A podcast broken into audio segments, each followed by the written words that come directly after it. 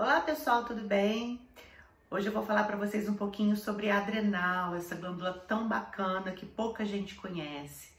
Para quem ainda não me conhece, eu sou médica, me chamo Cristiane Couto, sou endocrinologista, trabalho com medicina preventiva e medicina esportiva. E hoje a gente vai estar falando um pouquinho sobre adrenal é um termo muito usado e muito demonizado também, a fadiga adrenal. Na verdade, a Associação Brasileira de Medicina e as outras sociedades, né, a SBEM, ah, a gente não aceita esse termo de uma forma oficial, mas é, ele poderia ser substituído por qualquer outro termo, né? É, na verdade, a fadiga adrenal é caracterizada por uma, um cansaço na adrenal, tá? O que acontece? Nós temos uma glândula, na verdade duas, né? Elas ficam em cima dos rins e é chamada de suprarrenal por conta disso, ou adrenal. E essa glândula, ela tem uma camadinha externa, que é o córtex, e a camada interna, que é a medula. E nessa glândula nós secretamos vários hormônios. A gente secreta o cortisol pelo córtex da adrenal, a gente secreta alguns androgênios, como a própria testosterona na mulher, o DEA e alguns outros que vão se ligar nos receptores androgênicos. A gente secreta a aldosterona, que é um hormônio responsável pela pressão, pela captação de sódio nos rins e no, no intestino. E a gente secreta na medula as catecolaminas, adrenalina, noradrenalina, é, que são hormônios também importantíssimos no nosso metabolismo.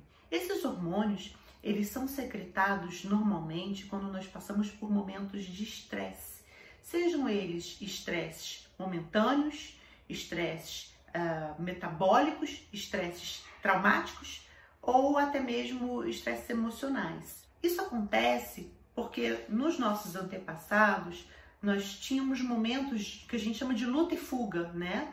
Era necessário você lutar ou você correr quando você se via em perigo. E então é, foi se caracterizado esses hormônios chamados de luta e fuga, que são os hormônios da adrenalina. Mas acontece que essa, esse estresse agudo ele é muito importante para nós até hoje, porque ele realmente te dá uma reação, né? Se você, por exemplo, sofre um assalto, ou se você cai num buraco, ou se você é, quebra uma perna, é atropelado, enfim, que são estresses agudos, você precisa fazer alguma coisa naquele momento porque a sua vida está em risco. Então, naquele momento, esses hormônios secretados, todos esses, né, que eu acabei de comentar, é, você não sente dor, você sente uh, um bem-estar muito grande, você sente, uh, você não sente cansaço, é luta ou fuga mesmo. Então esse estresse agudo e essa liberação aguda é muito boa porque ela faz com que a gente sobreviva. Qual é o grande problema? O nosso dia a dia hoje é muito estressante. Você está sentado numa cadeira, você está no seu escritório, você está no seu trabalho e você está estressado, está com a sua família, você está passando por momentos de estresse, você está uh, ah, pensando nas suas contas, enfim, são estresses que são é, considerados crônicos, porque você está liberando cortisol, está liberando adrenalina, noradrenalina o tempo todo. E isso faz com que haja uma pseudofalência na sua adrenal e ela começa a não secretar tão suficientemente os hormônios da maneira como deveria. E aí você começa a ter sintomas inespecíficos de cansaço, de prostração, de sonolência durante o dia, insônia durante a noite. Você começa a ficar nervoso por coisas mínimas. Você começa a ter uma avidez muito grande por doces no início, depois você começa a ter avidez por salgados também.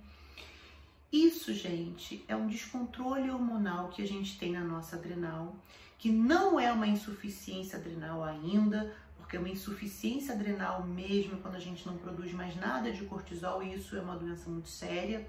E essa sim precisa ser administrado o cortisol, que é a hidrocortisona, para que esse paciente não sofra um coma e morra mas essa fadiga que a gente chama, esse cansaço, essa liberação crônica de hormônios é um pouco diferente, porque na verdade o que a gente precisa controlar é a forma como nós encaramos o nosso dia a dia. E eu dar hidrocortisona para esse paciente que está sofrendo esse estresse crônico não vai resolver a vida dele, pelo contrário, ele vai ficar muito bem algumas semanas, porque ele já não produz tão bem mais o corticoide e eu tô dando para ele. Mas ao mesmo tempo esse corticoide que eu tô ofertando vai fazer com que essa pessoa não produza nada de cortisol, ou seja, ele já não produzia quase nada. Eu ainda tô dando um hormônio de fora, ele para mesmo de produzir.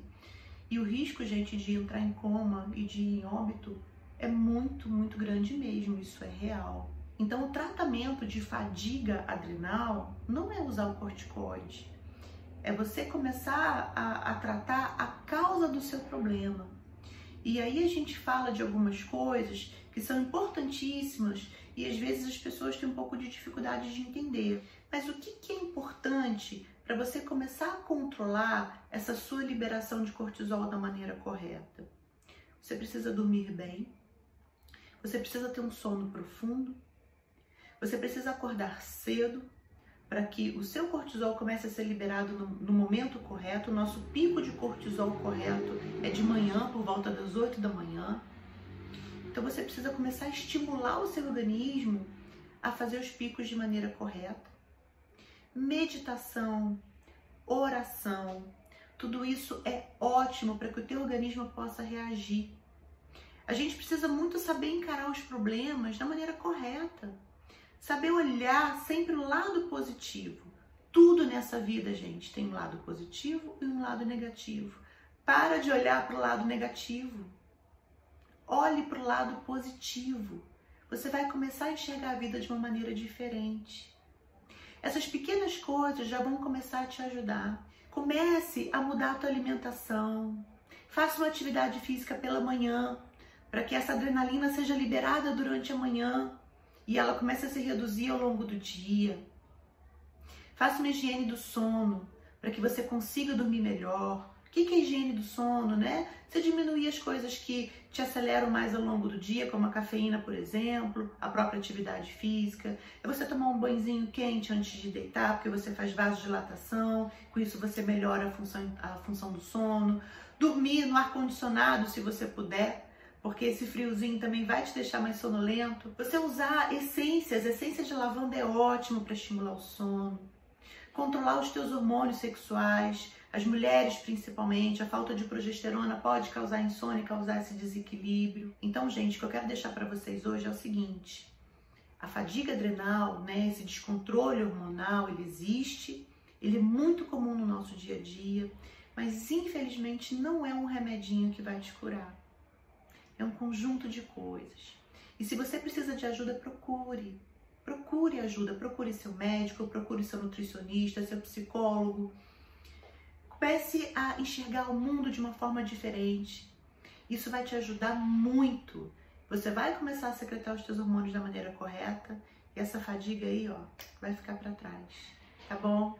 Se ficou alguma dúvida, gente, pode deixar para mim. Se eu pude te ajudar nesse vídeo, curta esse vídeo, se inscreva no canal se ainda não é inscrito, deixe pra gente aí algumas sugestões. A gente pode estar ajudando vocês nos próximos vídeos, tá bom? Um abraço grande para vocês, espero ter ajudado. Até a próxima.